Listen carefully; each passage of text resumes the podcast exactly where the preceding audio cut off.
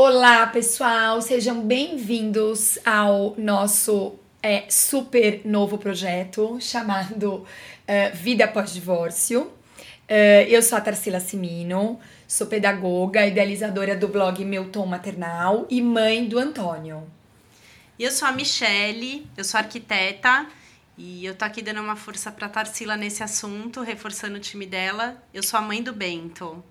Na verdade, gente, a gente tem que contar que essa ideia, na verdade, foi da Mi, não foi minha. Ela tá me dando uma força, ela tá sendo super uh, humilde nisso, porque a ideia desse projeto foi dela. A gente conversa muito via WhatsApp, via Instagram. Uh, a, a, nossa história é muito legal. A Mi é amiga de uma amiga nossa em comum. Oi, Mari! Oi, Mari! Beijocas, Mari! Isso está acontecendo por sua causa. E quando eu me separei, logo, na verdade, eu não me lembro se foi logo que eu me separei ou foi logo do. Foi com o lançamento do blog, né, Mi? Uhum. Porque foi algum, algum evento, acho que foi do lançamento do blog, que aí a Mari me contava da separação da Mi. Então a gente começou a viver as separações. Através de uma amiga em comum. Através de uma amiga em comum. Exato. Até que a gente se. Uh, se uh, nós nos conectamos. A mim, inclusive, tem texto no meu blog, um texto super bacana. Que fala sobre a vida pós-divórcio. Exato. E aí, esse domingo, a gente tava lá em casa, filosofando, cada uma no seu Instagram, que a gente faz muito isso. E a Mi me manda essa mensagem, tá, vamos gravar um podcast? Eu falei, pra ontem. Mas é porque o tanto de mensagem de voz que eu tinha com você já daria um podcast. Já, já daria um podcast. já, é mesmo. Daria. Pode ser até que a gente pense nisso algum Pode dia. Ser. Publicar né? as conversas publicar que a gente as não conversas, publicaria. exato. E aí, bom, tanto deu certo é, que a gente se fala no domingo, hoje é quinta-feira a gente, depois dos nossos expedientes, né, normais, da no, das nossas primeiras profissões, estamos aqui para bater um papo sobre o divórcio. Na verdade, a gente quer falar um pouco da vida pós-divórcio, porque a gente descobriu que tem muita gente passando pela mesma situação que a gente já passou e pra gente já virou passado. É, nós nos tornamos divorciadas é, é, mais experientes e eu acho que é uma troca felizes, su- né, Mi? exatamente, Acho que a gente precisa é. trazer isso pro primeiro podcast. Foi o assunto que a gente É. trouxe a hora É. que a gente chegou, uma olhou pra outra e falou: Nossa, a gente, a gente foi muito mais feliz se divorciando do que estando muito casada. mais, muito mais. É, não pelo fato de ser mulheres casadas não nos deixava feliz. O que não nos deixava feliz era o tipo de relação e, É. e com quem a gente tinha a relação É. na situação que a gente foi casada. Então, o que a gente quer E mostrar. que muitas vezes você nem tem consciência, vamos deixar claro aqui Isso, também. É, porque só- tem muita gente que vai ouvir a gente que pode estar passando por um É. período difícil no casamento e não saber se isso vai é, ocasionar um divórcio ou não. Sim, Estamos na iminência de nos separar ou não. Enfim, Sim. talvez essa conversa dê uma clareada, assim. Não quer dizer que todo mundo que se separa fica feliz. Quer dizer que na nossa situação a gente Sim. se separou e foi mais feliz. exato. A gente pode contar um pouquinho de como foi cada experiência, já que a gente tá falando dos nossos divórcios. Concordo. Contar Acho que a como foi o meu, como foi o seu, porque foram experiências diferentes. foram. É, existem dois tipos de divórcio é, no mercado. É, no mercado é ótimo. É, o divórcio consensual e o divórcio litigioso.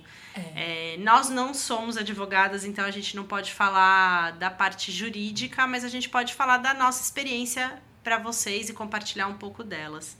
Tá, eu vou deixar essa bola para você começar falando, porque o bom. seu foi mais relax é, Tá bom. nesse ponto, né? Na verdade, eu vou, vou complementar o que você falou, que você adorei. Tem dois tipos de divórcio no mercado. E tem dois tipos de divórcio. é, vou, vou, vou usar a mesma frase da Mi, mas é, de uma outra maneira. Que eu sempre brinco, escrevo isso nos meus textos, que é o divórcio naufrágio. É aquele que todo mundo sabe que vai acontecer, gente. Todo mundo sabe que o barco afundou.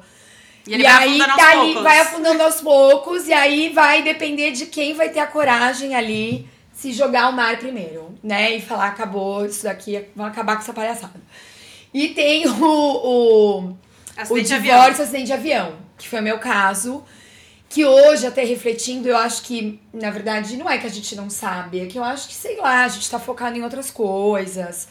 Eu até hoje, assim, não tenho uma resposta exata do que aconteceu com a minha pessoa, tá? Não tô falando aqui dos, do outro, estou falando de mim. da, o que, que eu perdi, né? Porque eu acho que tem sim sinais que você pode é, ir pegando e eu não peguei. Então, no meu caso, foi acidente de avião. Porque foi de repente. Eu me separei quando meu filho tinha oito meses. Uh, eu fui casada há muitos anos. O Antônio foi um filho muito planejado. Uh, a gente até teve uma certa dificuldade de, de engravidar. Meu ex-marido uh, foi operado e logo depois, logo depois de seis meses, eu fiquei grávida. E aí, quando eu achei que a minha vida, na verdade, estava voltando ao normal, porque o Antônio foi prematuro, então teve toda, teve toda ali uma parada de. Ele ai, nasceu com quantas semanas de gestação? 30, 34 semanas e 5 dias. Tá. Perdão, 6 dias. Sou péssima pra número, Mi. E então teve toda uma coisa, né, do susto da prematuridade. É uma criança que normalmente vem menorzinha. É, eu tive muito, muito trabalho com amamentação. Não foi uma coisa legal pra mim. Isso também pode ser tema pra outras, outras, outros podcasts. Mas o fato é que quando eu achei que a minha vida finalmente tava voltando meio que ao normal, o Antônio tava maior, o Antônio já tava mais gordinho. é, O Antônio, inclusive, já estava na fórmula, porque, né? E eu já estava bem com isso, porque eu também sofri pra caramba, porque eu não tinha leite. Enfim, eu brinco que aí eu tomei o golpe, assim, de UFC, aquele fatal, sabe? Aquele que você, pô, você cai na arena, você fala... Tomei uma de esquerda, que eu falei, gente, do... o que que eu faço agora? É, eu tenho a imagem até hoje de, de eu olhar, assim, pro meu filho no berço, né? No dia que meu ex-marido saiu de casa e falar, gente o que, que eu faço agora, né? Como é que. eu- Não, e eu tenho, tinha uma, uma coisa também que assim, que eu falava, gente, como é que eu vou contar pras pessoas?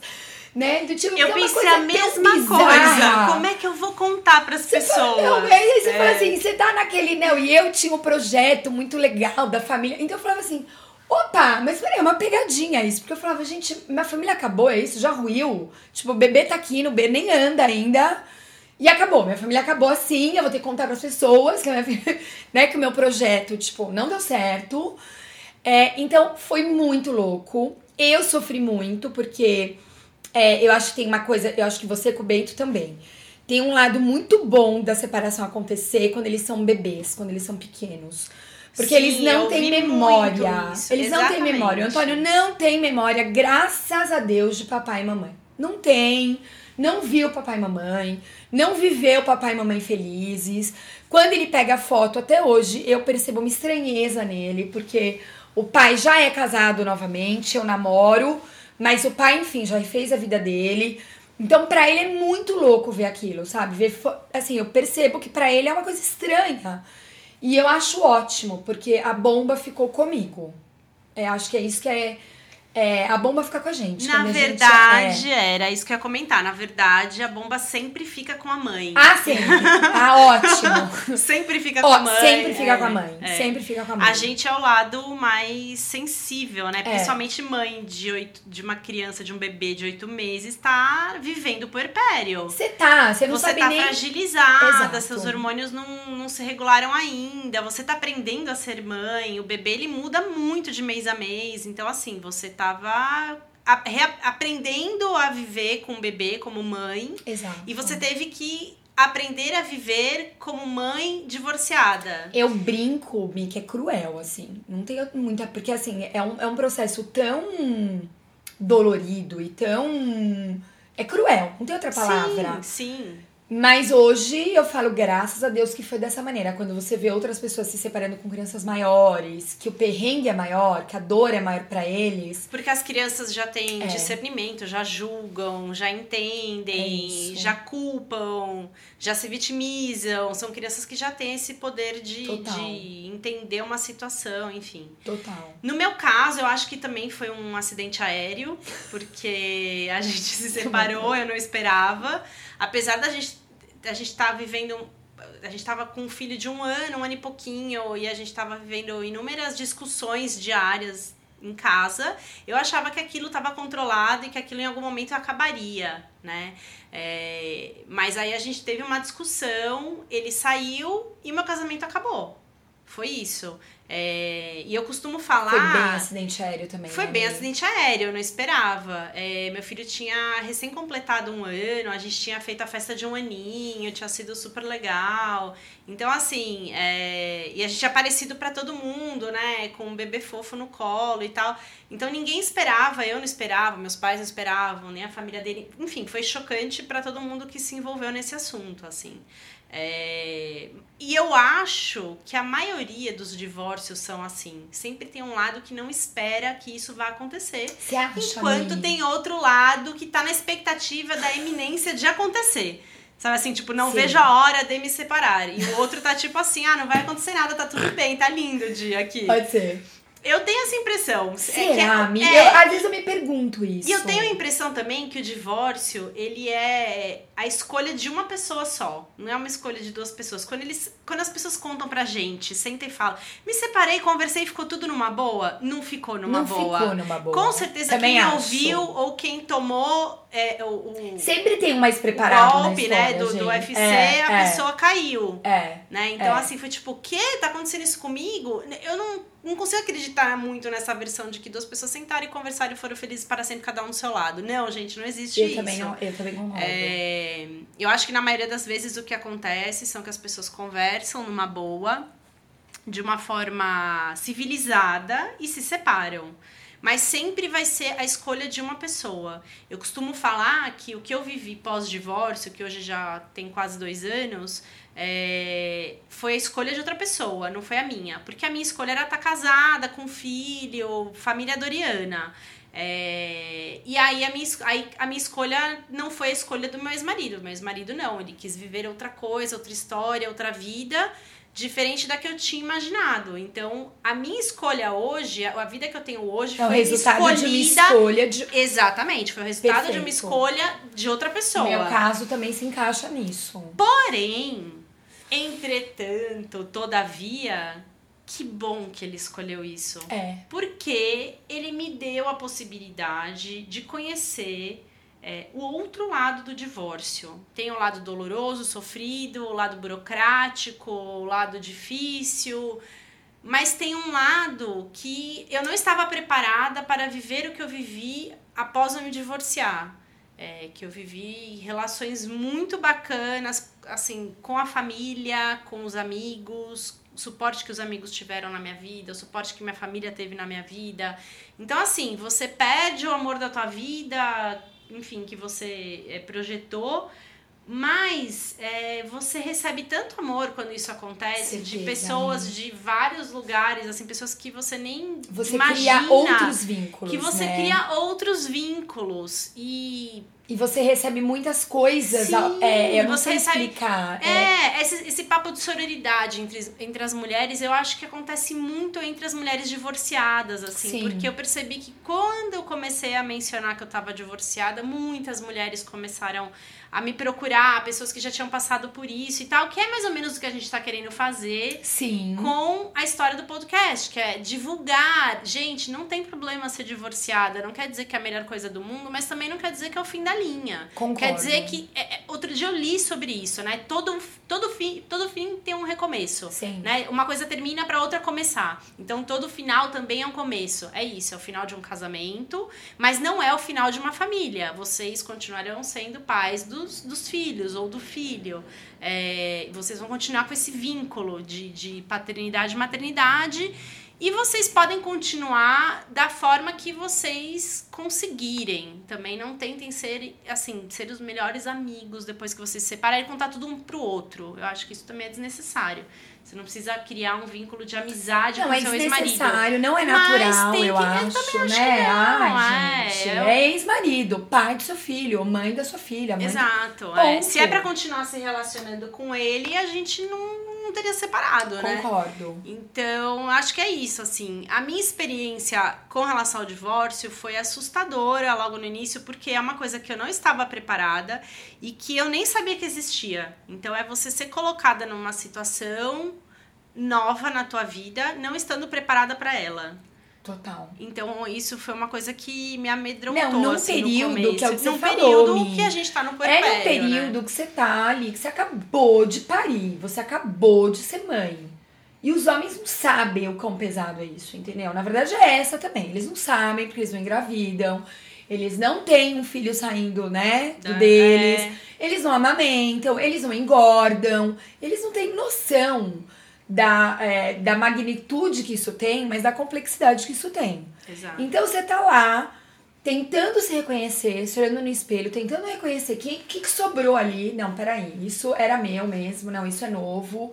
Né? Um serzinho que depende totalmente de você. Total, 100%. Total, né? E você tá ali super é, absorvida naquela nova função. E aí vem uma, né, uma, uma nova conjuntura que mexe total com a tua vida. E, e assim, e mexe com o lado prático, mexe com o lado financeiro, mexe, sabe, assim, não é só uma questão Profissional. de... Com lado profissional. Como é que você vai trabalhar, mãe de um bebê de oito meses, Exato, sozinha? exato. Eu lembro que eu tava voltando, eu não sei, você já devia estar trabalhando, eu não sei. Eu tava voltando da minha licença.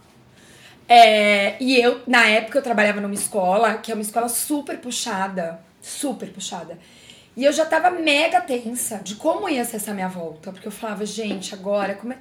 Era, era assim, eu trabalhava até de madrugada todos os dias, isso antes do Tom nascer. Uhum.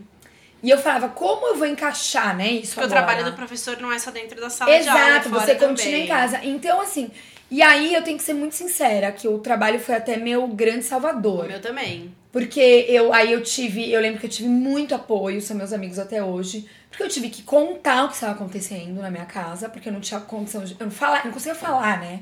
Eu lembro que eu liguei pra minha parceira, que a gente dava o mesmo nível, né, de turma, e eu falei, Bru, tá acontecendo esta merda, entendeu? Tipo, amanhã eu tenho que trabalhar, eu não sei meu nome, né? O Antônio tá ali dormindo no berço, é, eu vou precisar de ajuda, porque assim, eu vou precisar de ajuda, né? Prepara, porque a gente prepara muita coisa. E quando você tem uma parceira, você pode dividir as.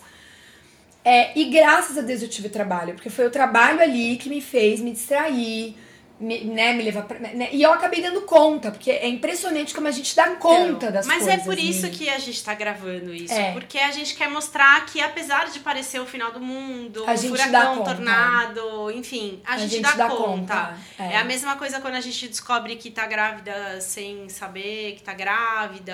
É- Todo esse susto, quando morre alguém de Inclusive, repente. mulheres que são deixadas grávidas. Ah, né? isso tem de monte. Tem muito, muitas me escrevem lá no blog, assim. Ai, fui deixada com quatro meses de gravidez, com seis meses de gravidez. Tipo, meninas mesmo, mulheres que parem e não tem um companheiro do lado. Tipo, é a família. Existe muitas. E ponto, Existem né? muitas, né? Muitas. Existem dois tipos de, de divórcio: o litigioso e o consensual. Você passou pelo divórcio. O meu foi Consensual. consensual, foi nesse processo muito tranquilo, felizmente. Vocês sentaram, conversaram que era de cada um, a obrigação de cada um, a Exato, porcentagem de cada um. exato. fecharam. Demorou até um pouco para mim, pro meu, pro meu critério. Eu queria ter feito tudo antes, muito antes. Mas também isso depende dos dois, então acabou demorando porque eu tinha essa necessidade também. Quando acabou, eu queria concretizar. Acabou, acabou. Ponto, vamos assinar. Onde eu assino? Onde eu assino, exato, sabe? Eu tive. é, foi- e foi muito bacana, assim, né? Porque teve gente que sofre, né, na hora do. do Não, eu conheço pessoas que estão. É, protelando é, isso porque até na hoje. lei antiga, o divórcio era você faz a separação. E depois. Um ano depois você pode entrar com pedido de divórcio. Ai, é mesmo. E aí, eu acho que tem uns 5, entre 5 e 10 anos, mudaram a lei, o Congresso sancionou uma lei que o divórcio é feito de forma direta agora. Tá. Não precisa mais da separação e depois do divórcio. Então, você se divorcia indo no cartório que você casou e se divorciando. Porém, quando tem menor envolvido, quando tem filhos, que é uma relação que tem filhos, que era o nosso caso, não pode ir no cartório averbar o divórcio Tá. você tem que ter é, resolvido a pensão, a guarda e a partilha de bens. Isso. Se esses três itens estiverem resolvidos, você pode entrar com pedidos de divórcio. Sim. Tá? Então ele, ele, vai- ele só vai ser homologado se você tiver assinado a partilha, assinado a guarda e assinado a pensão da, da alimentícia da criança Sim. né? No meu caso, eu tive, eu tô aqui até pra falar sobre isso, me expor dessa forma pra falar sobre isso, porque eu queria que as pessoas entendessem o que é um divórcio litigioso, tá? Não quer dizer que as pessoas brigam é, entre si, tá, gente? Não quer dizer que a gente se odeia, não quer dizer que a gente. É, a gente tenha um, um, relacionamento ruim. Quer dizer apenas que a gente divergia é, com relação a valores, com relação a, a partilha é, e com relação à guarda. Tá? Então a gente divergia, cada um tinha uma opinião a respeito disso. Ele achava que o filho tinha que ficar um tempo maior com ele, eu achava que ele tinha que ficar um tempo menor, porque era um bebezinho de um ano e pouco amamentado no peito, tá? Então eu achava que não tinha que pernoitar, não tinha que passar noites fora, não tinha que ficar longe da mãe, porque ele ia desmamar precocemente, fora do tempo dele. É... E o pai já achava que não, enfim. A gente divergiu nesse ponto. E a gente divergiu no ponto com relação à pensão, porque eu não estava trabalhando full time por conta da amamentação, por conta de estar tá voltando ativa após é, maternidade. Eu sei, gente, fazia um ano que meu, meu filho já tinha um ano quando eu me separei. Porém, com 45 dias eu já tinha voltado a trabalhar, tá? Eu nunca parei de trabalhar, nem depois que eu tive bebê. É, porque eu sou autônoma, então eu não tive licença maternidade. Quando pintou um trabalho, eu fui fazer e eu tinha que movimentar montanhas e pessoas para conseguir sair para obra, sair para o cliente, enfim, fazer mil coisas. E eu fiz isso desde que meu filho tinha 45 dias. Então, eu nunca consegui me reorganizar profissionalmente. Meu filho ainda não ia para a escola, eu não tinha babá. Quem cuidava dele era eu, quem amamentava ele era eu. Então, eu contava com a ajuda da família e das pessoas para é, pra eu sair para trabalhar.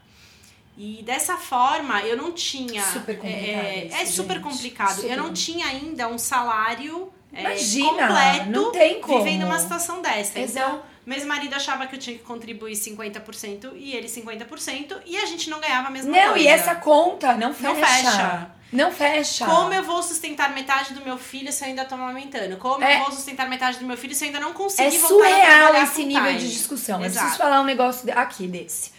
Porque é surreal, me. E olha, e, tô falando, e eu sei que tem mulheres que são super assim. Deixa eu ver que palavra que eu vou usar. são mulheres que não são corretas aí nessa hora. Eu tenho muitos casos, eu tenho amigos de infância, né, que a mulher pede o que não é certo, o que não é correto. Mulheres que não trabalham. Mas assim, quando a gente tá falando de mulheres é, que estão trabalhando, que, tão, que estão tentando se virar nos 30 para dar conta de um bebê, uma casa, um trabalho, e a pessoa te propõe um 50-50, é surreal essa discussão, Mi. Não tem o que discutir. E aí é realmente isso que a Mi tá falando. É, você ir pro litigioso não é porque as pessoas se odeiam, porque você quer matar o cara, o cara quer matar a mulher. Não, é porque simplesmente tem uma divergência e muitas vezes essa divergência é fundamentada em algo totalmente justificável, como é o que você está explicando agora, que não tinha como você ter um salário, enfim, é, que fosse capaz aí de dar conta da tua casa, da tua vida, do Bento, é. trabalhando nas condições que você estava trabalhando. Exato. Né? E aí a gente divergiu nesse ponto, então a gente precisou. Eu achava uma coisa, ele achava outra, o advogado dele tentou intermediar isso, eu achei que não estava muito justo, então a gente partiu para um divórcio litigioso tá?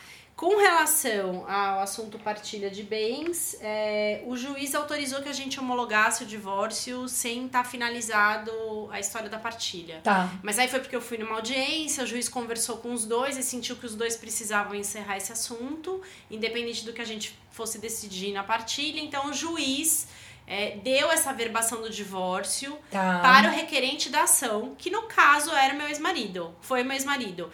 Então ele foi sozinho no cartório, averbou e me entregou a verbação. Tá aqui, averbado, você tá divorciada. É, esse processo todo é um pouco mais moroso do que o consensual, porque você fica à disposição da justiça para audiências. É, eu tive algumas audiências, mas assim, gente, você tá na frente do seu ex-marido, pai do seu filho, não precisa ter medo. Né? Sim, você concordo. tá na frente de uma pessoa conhecida, você tá na frente de uma pessoa que, que te conhece como ninguém. Você foi. No meu caso, eu fui casada, eu tive, um, eu tive um casamento de quatro anos e uma relação total de quase sete anos. Então eu tava na frente de uma pessoa conhecida, não precisa ter medo. Você não tá na frente de um, de um mega empresário que tá te processando, você tá na frente do seu ex-marido. E ele é pai do seu filho, entendeu? Então eu não tinha medo das audiências, mas eu não sabia o que esperar das audiências. Assim. E é desgastante, né, Mi? Emocionalmente é muito desgastante. Todo mundo fala que o litigioso é, é. Porque você chega sem saber o que vai acontecer, pode ser um juiz que não interprete da maneira que você espera, e aí vai te deixar mais tenso e nervoso. Mas o que eu posso dizer é que a justiça é muito preparada para receber esse tipo de, de, de solicitação de divórcio tá. litigioso. Então eles tentam sempre conciliar um acordo durante a audiência. Entendeu? O juiz não bate o martelo, ele fica tentando ali que a gente faça um acordo durante a audiência. Eles sempre tentam induzir dessa forma. Tá. É, então não é. Buscando um diálogo sim, mesmo. Sim, ele deixa a gente conversando na frente deles. E aí, se precisa, eles, inter... eles fazem assim, né? Alguma intervenção na conversa. Tá. É, não é tão difícil. E eu não vejo motivos, mas eu já ouvi falar que muitos pais ficam super revoltados com as mães que tomam essa decisão e tal.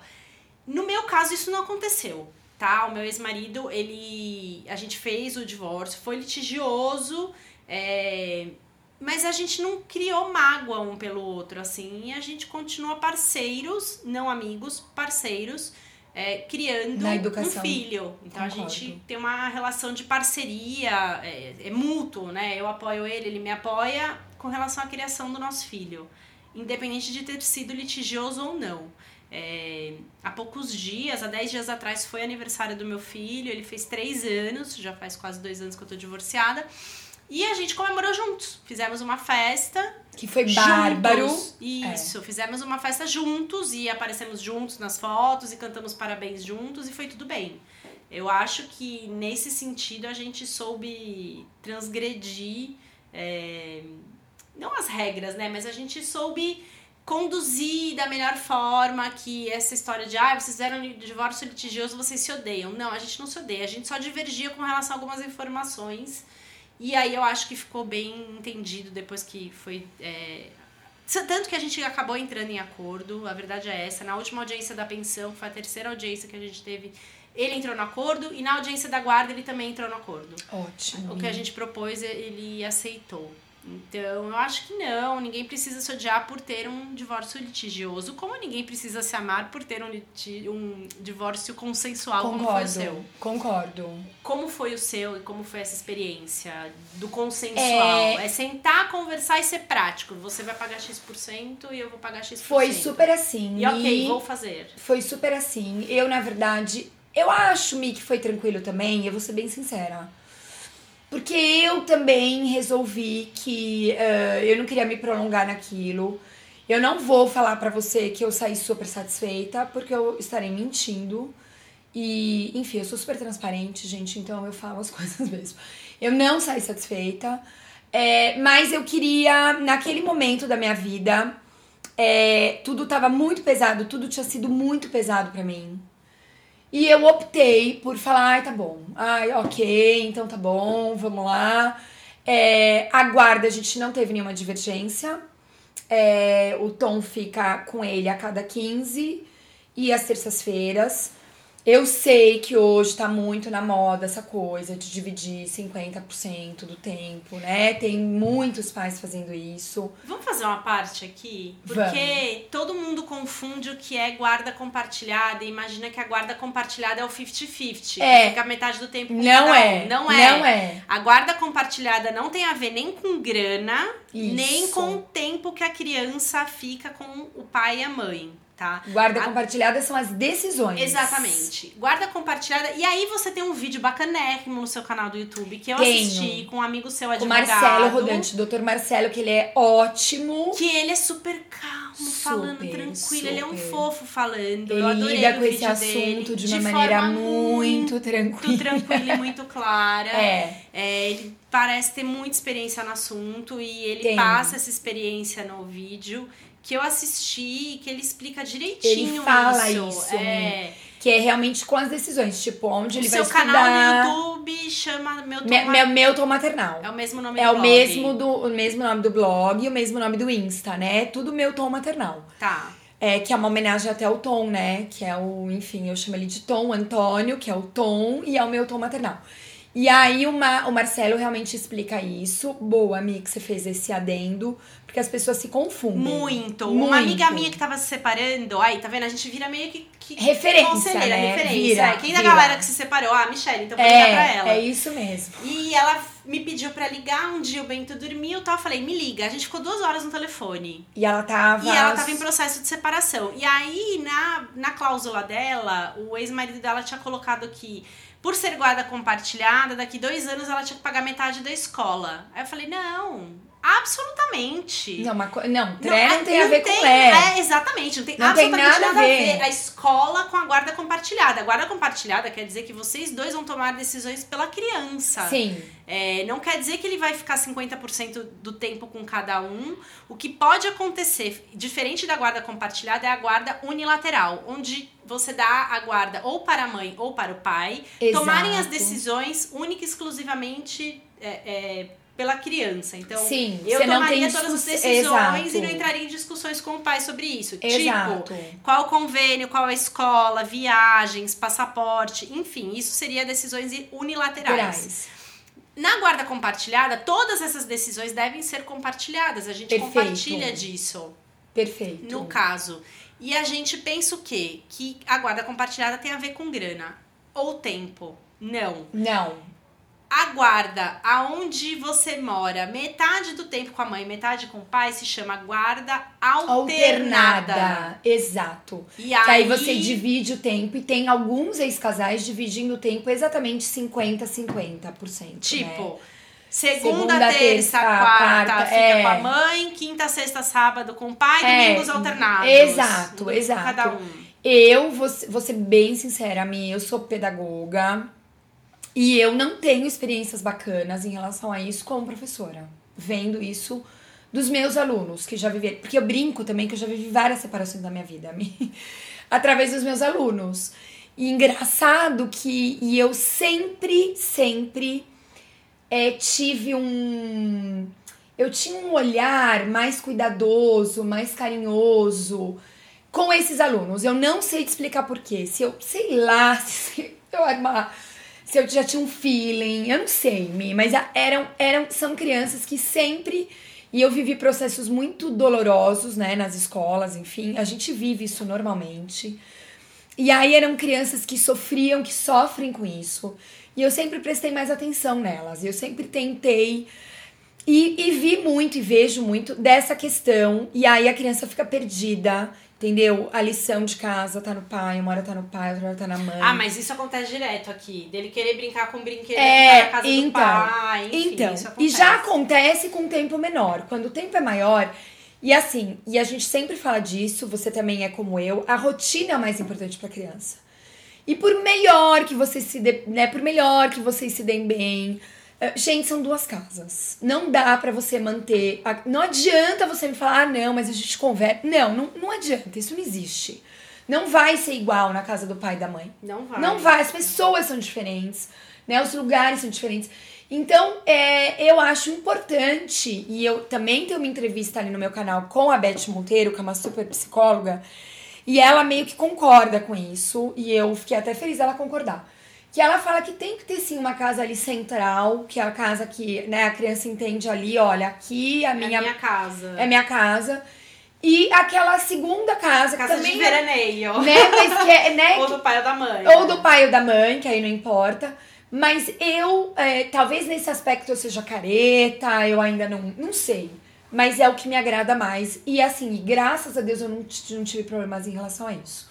É, o pai nunca, nunca se opôs, enfim, era uma coisa que, na verdade, nem teve estresse. Assim, eu já. Porque pra mim teria sido mais difícil. E é o que você falou, eu acho também tem uma coisa que a gente também tem que falar. Os nossos filhos eram muito pequenos. Exatamente. Entende? O meu, ainda eu te dou todo o apoio quando você fala que você não queria que ele pernoitasse fora. O Tom dormiu fora. O Tom chegou a dormir num flat. Sim. Bebê. Bebê, quando eu olho pra trás. Mas porque o pai queria. Porque o pai estava num flat, né? Até o, o- a, a fase final ali de, né? Ai, vamos assinar, nanã, não volto mais, né? Ele ficou num flat. E eu nessa bandeira de, ai, não, vamos preservar pai, vamos preservar criança, vamos preservar. Eu exagerei. Eu acho que eu exagerei. Eu acho que eu não devia estar com a cabeça é, inteiramente no lugar, como ela tem que estar. E eu hoje eu olho para trás, não é nem questão de se culpar nem nada. Eu falo, só tô falando para pessoas que estão passando por isso agora. Uhum. Eu olhando para trás, eu não teria deixado. Porque assim, um flat não tem estrutura para criança. Um flat, se você pensar friamente, não tem rede na janela. Que o flat não é uma preocupação de flat, porque crianças não, né? Uhum, não frequentam. Então, assim, não precisava, entendeu? Não precisava. Eu acho que assim, crianças pequenas, bebês, têm outras necessidades, têm outras uh, prioridades. Exato. E ali eu não soube conduzir. Então, assim, super te apoio nisso que você falou. Porque eu acho que é importante frisar isso. É diferente de você se separar com uma criança de 10 e 8 anos. Que já falam, que já te ligam. Mamãe. Que tem celular. Que tem celular e falam, mãe, tô com medo, é. mamãe, quero dormir com você. É. Sabe? Eu Mas você passou por uma situação muito parecida com a minha, porque apesar de realmente a gente ouviu e a gente já comentou isso fora do ar, que é, ambas tiveram a sensação de ter sido melhor é, se separar com o filho pequenininho, porque Total. eles crescem entendendo que somos separados desde, desde sempre, né? Total. Desde que nasceu. Então eles não, eles não sentem falta da vida de casal. Não. Porque eles não acompanharam essa vida de casal. Eles não têm na memória deles, assim, a, o casal, papai e mamãe. Então, eles não. Não foi que nem a gente que a gente falou da família Doriana, que a gente, a gente projetou essa família Doriana na cabeça, tal, né? idealizou é. e não rolou. É. É, no caso da criança, não. Ele nasceu e um ano depois a gente se separou. E aí tem na cabeça dele de um ano que não. a mamãe e o papai moravam juntos não. e que eram um casal, enfim. Ele vai saber disso? Ele vai saber disso. Porém, não agora. Não e quando agora. ele souber disso, ele vai ter maturidade já para entender por que, que ele fica na casa da mamãe e às vezes visita o papai. É meio que isso que eu entendo por parte do meu filho, assim. Eu concordo. É, eu acho super interessante a gente falar sobre isso. Talvez isso até seja um tema de, de um próximo podcast, porque. Não, inclusive, é um bem... Mi, eu vou falar, depois eu quero até pesquisar. Porque, gente, o número de. Quando aconteceu comigo, não sei se com você foi igual comigo, eu fui a única, assim, do círculo de amizades, entendeu? Então eu me senti um ET. Ah, eu fui a primeira. Eu fui a, primeira. não, eu fui. Não, eu fui a primeira. É, da minha galera, né? Gente, da minha galera. abre uma porteira, né? E todo mundo fala assim isso que depois era, a gente tem que conversar Que eu era a última da lista, porque meu ex-marido era tão bonzinho que ele tava no último da lista que ia É. sacanear alguém, assim, Também. pra separar. Não, e é engraçado, porque é, eu escutei também muito isso. Nossa, mas de vocês eu não esperava. Ah, mas isso aí eu ouvi direto. É, tem E, isso e também. assim, ó. Ai, vocês faziam um casal tão lindo. Tão lindo. Ai, que bom. Quer uma foto nossa? Exato. Sobrou um monte Exato, agora. Um monte, tô doando, tô monte. doando. Tô doando. É, acontece isso e. É, mas o que eu ia te falar é que quando aconteceu comigo, na minha família, no meu círculo social, eu era a única. Eu lembro que aí eu cheguei na terapia, eu já tava na terapia antes, quando eu comecei a ver que a coisa tava estranha, porque eu percebia que as coisas estavam estranhas, mas eu não sabia o que que era. Eu sabia que tava vindo um. um- eu tinha a sensação que tava vindo assim um terremoto, mas eu não sabia o que que era, da onde ia vir. E eu já tava na terapia. E eu falava isso pra minha terapeuta. Eu falava, poxa, eu não conheço ninguém, sabe? Por que comigo? Por que comigo? Por que, que isso tá acontecendo comigo? Mas E- tá, a gente conhece. Só que na hora que acontece com a gente, parece que é só com a gente que acontece. É, não. Mas depois de um tempo, que Não, eu comecei a falar do sabendo. assunto. É. Não, eu comecei assim, pô, aquela minha colega de faculdade também se separou, ela tem dois filhos. Pô, aquela minha amiga de escola também é separada, ela tem duas filhas. Exato. Pô, e a fulana, ela também se separou. E a gente começa a conectar pessoas Várias separadas histórias. e várias histórias que a gente não se dá conta. Não, a gente não é é, que tem um índice, que é isso que eu quero, eu quero pesquisar para um próximo podcast, aí eu vou vir, assim, pronta. Coleção Que diz que tem um índice alto de separação até o primeiro ano da criança. E Verdade. assim, eu não sabia disso, entende? Eu não sabia, até porque. Por que, que eu criei o blog, Mi? Você entra lá nos blogs de maternidade, é tudo lindo, gente. Amamentação, é puericultura, é introdução alimentar, BLW. Ninguém fala, fala. Oi, Divórcio. pode ser que aconteça. É, ninguém Divórcio? É. Ninguém fala. É então eu achava. Como assim separar com um bebê? Isso não acontece com bebê, gente. É. Isso acontece com crianças maiores, É. quando o casal já tá de saco cheio. Não, e tem um índice alto que acontece com mães, assim, recém-mamães. Não, o pior fui Recém- eu, né? Que todo mundo fala. Todo mundo, né? Folclore, pra mim é folclore. Ah, crise dos sete anos. Puta, eu me separei com sete anos. Você sabe separou assim? com sete Com anos. sete anos. Tá. Então, as pessoas queriam falar isso pra mim, eu já cortava. Ah, crise dos sete anos. Gente, não existe. Tá. Não existe. O que existe é essa, esse índice da maternidade, pós-maternidade. É, porque a e aí todas as muda, mulheres que estão ouvindo, que são mães, É. que passaram por isso. E hoje é muito engraçado, porque as minhas amigas que tiveram filhos depois que eu, atualmente as que são mães de bebês, eu vejo nelas o que eu passava. E aí, pra algumas eu chego e falo assim: imagina você passar do jeito que você tá, Separada. se divorciando. Então, assim, isso é uma catástrofe, entendeu? É meio- Não, e é até bom pra ajudar as pessoas. Porque É. às vezes, é, a gente que segue, né, redes sociais. E aí você vê umas coisas assim, tipo, porque é, é, realmente a pessoa acha que o mundo tá acabando porque, sei lá, a se criança. Não, por coisas menores, eu Ah, quero dizer, entendeu? cólica de criança. Por causa de cólica de criança. Ah. Aí você fa- E eu penso isso, eu falo assim, moça, eu passei por isso. Plus divórcio. E eu tô viva, então assim, força. Força porque assim, você vai dar conta. Você vai dar conta. É, porque tem Essa coisas piores, é.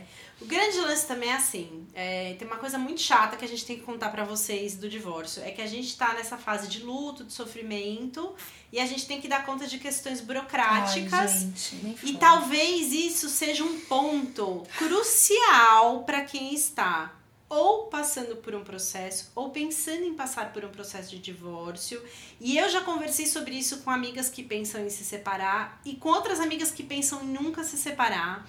Porque eu acho que assim, todo mundo fala da amamentação, todo mundo fala até do divórcio, do casamento, do vestido, mas ninguém fala que são questões burocráticas que você vai ter que dominar em pouquíssimo tempo. Em pouquíssimo tempo. Em pouquíssimo tempo. Então, se você não é a pessoa que cuida da economia do lar na tua casa e você se separa, você vai à falência.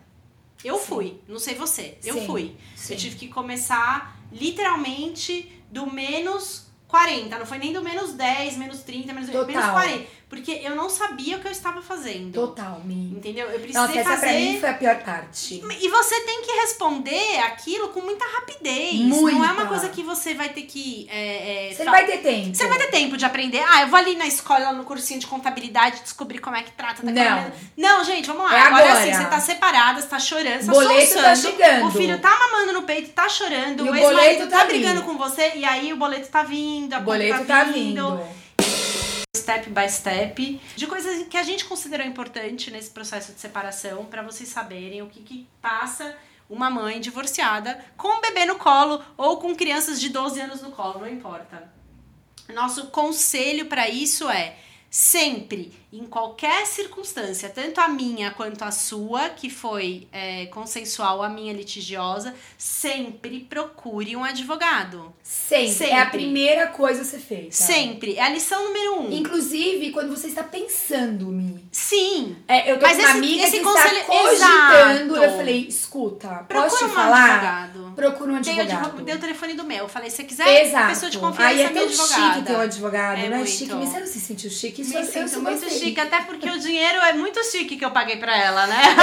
exato, exato, exato. Uma grana feita. Exato, mas não é, não é. É a primeira coisa que tem que fazer. Porque a pessoa começa a ter um monte de dúvida. É.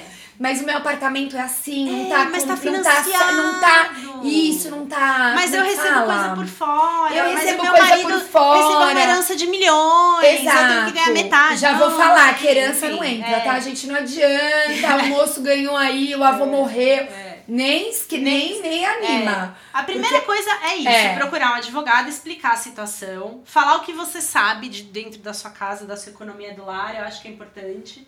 E o advogado vai explicar pra vocês todas as questões, se vocês tiverem filhos. Se vocês não tiverem filhos, basta vocês irem no cartório onde vocês casaram e averbar o divórcio. Simples assim. E é um tá? perrengue tão Se menor, vo- né? Ah, é Nossa, maravilhoso, gente, né? é deve ser incrível, deve né? Ser incrível Você deve ir, tipo, linda, maravilhosa, depois sair de lá e ir pra É, noitada, né? ir pra balada, pra balada deve comemorar, ser incrível, é. deve ser incrível. É. Então, assim, se você tem filhos, você vai precisar resolver as questões burocráticas. Quais são os pilares do divórcio? Vamos lá. É, você precisa da partilha de bens, da pensão é, alimentícia do menor estabelecida e vocês precisam da regulamentação da guarda da criança. Tá? Esses três itens devem estar em comum acordo, assinados, para que vocês homologuem o divórcio, sendo acordo ou sendo litígio, tá?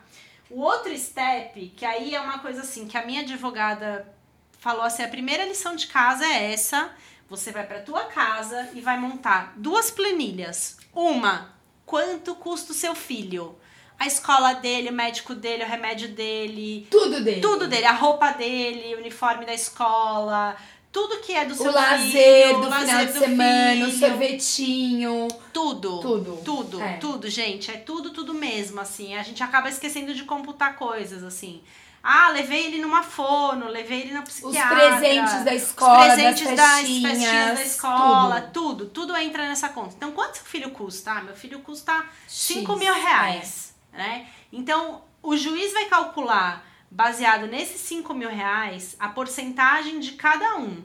Então, quanto que a mãe vai contribuir, quanto que o pai vai contribuir, tá? É dando um, valor assim, eu tô estipulando um valor. É porque é mil, importante 3 falar. mil é do Mi, pai, 2 mil é da É, mãe. não, e é importante falar que é de acordo com o que você ganha. Porque É eu tenho mulheres, tadinhas, desesperadas às vezes, que elas ganham um terço do que o marido, do que o ex-marido ganha, e o cara quer 50-50. Não é assim. Não é. Não é. Não é de acordo é com as suas proporcional. pro- se com as o suas pai ganha mais, ele possibilidades, a paga necessidade mais. vezes- Se o filho, É, se, o- se a mãe ganhar menos, ela paga menos e vice-versa. Eu acho isso justo também. Também acho super se a justo. mãe ganhar mais E acho pai, o máximo a mulher que tem essa realidade. Eu acho porque, justo. infelizmente, somos a maioria em ganhar menos que os homens. Sim.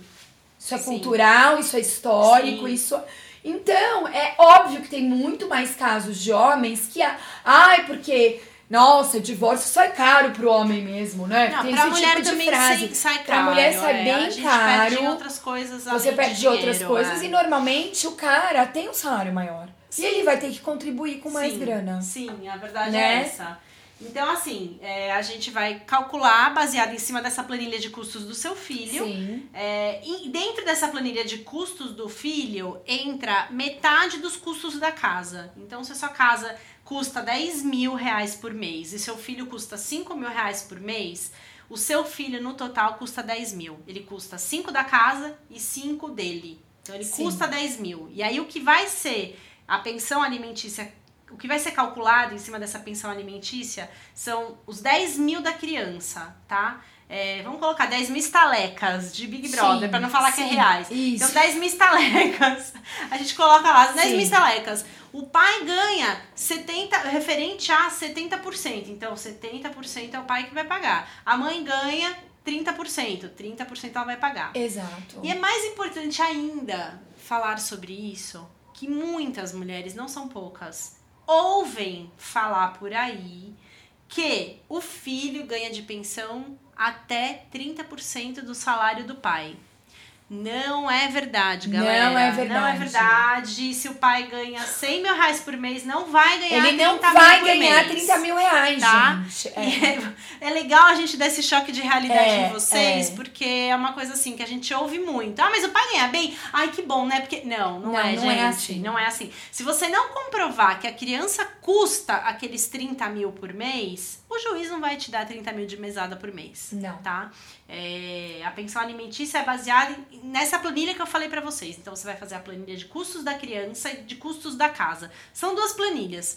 Se é só você e seu filho na casa, então a gente vai dividir por dois. Metade a mãe paga, metade o filho paga.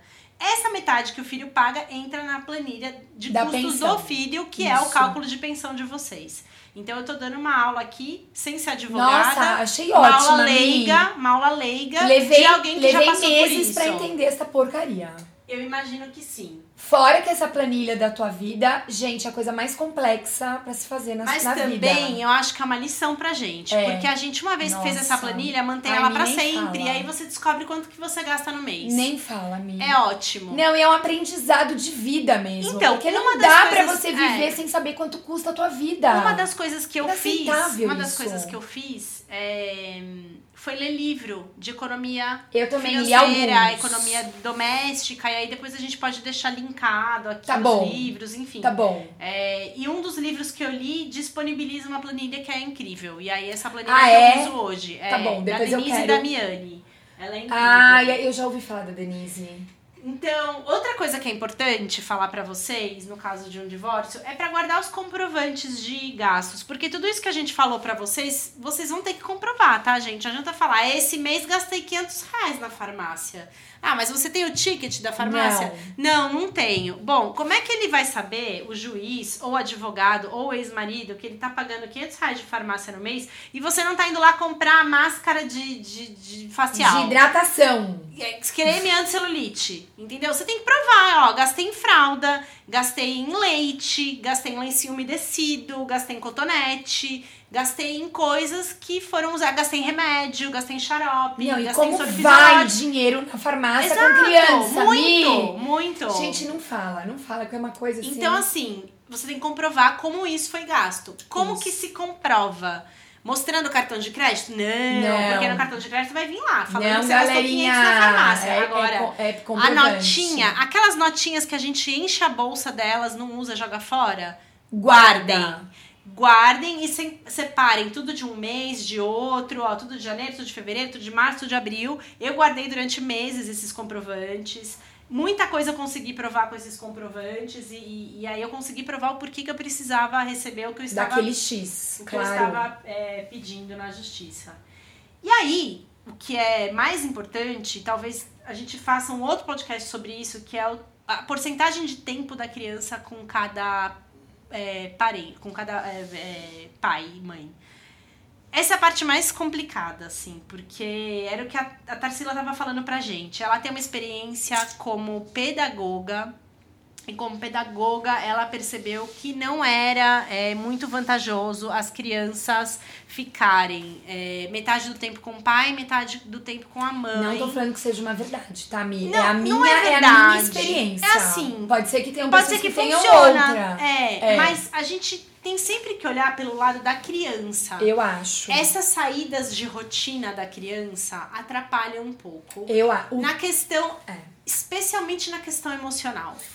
Então ele tá ali de manhã brincando numa casa que ele pode fazer tudo. E de repente ele vai pra uma casa que, entre aspas, ele não pode fazer nada.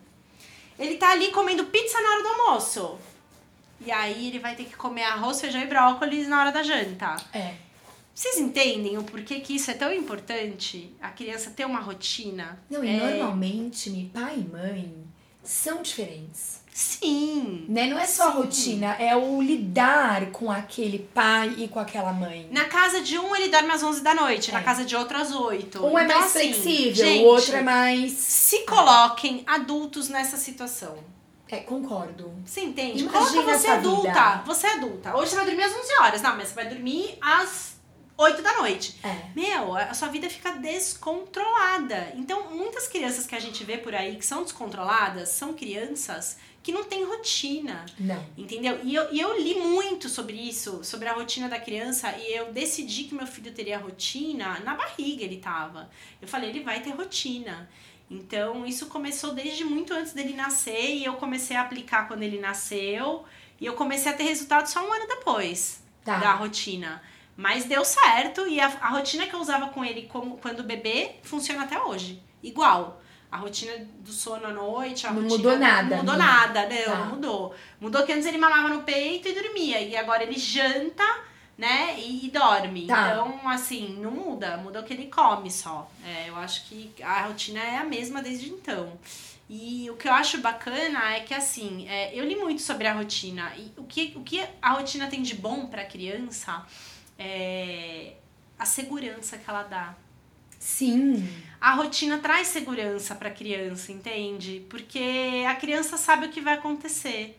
Quando a criança não sabe o que vai acontecer, Nossa. esse fator surpresa deixa ela mal. É péssimo pra é eles. Péssimo. É péssimo para eles. É minha. péssimo. Eu, eu super concordo. Foi, enfim, a experiência que eu tenho até de sala de aula, como eu te falei. Antes de eu ser mãe, antes de eu me divorciar, eu já tinha esse feeling que eu não acho tão positivo essa essa quebra de rotina constante. Não, não é positivo. E a gente vê isso no comportamento dos nossos filhos. Então, isso também é um tema para uma outra, para uma outra, para um outro podcast, porque eles também ficam super é, Eu percebo isso. O Antônio, e eu tenho uma amiga advogada que já tinha me, me orientado. É, eu percebo, o Antônio chega num outro humor, numa outra vibe. Porque é, ele tá em outra e rotina. Não é que ele não gosta do pai, que aconteceu alguma coisa no pai, nada disso. É simplesmente a quebra da rotina. É a quebra da rotina. Eu, eu perguntei para algumas psicólogas isso. Porque isso me intriga desde que ele é muito pequenininho. Ele chegava já pequeno, irritadíssimo. Eu falava, gente, mas o que que é, né? Aí falava com o pai, não, tava tudo bem, tá, correu tudo bem. É, e aí, várias, algumas delas, me, é, todas elas falando a mesma coisa, tá? A quebra de rotina para eles é algo super complicado. E isso mexe com o emocional deles. E você me falou que você vivencia a mesma coisa com o Bento. Sim. Então, quer dizer, e, e no Insta as pessoas me confirmam isso. Sim.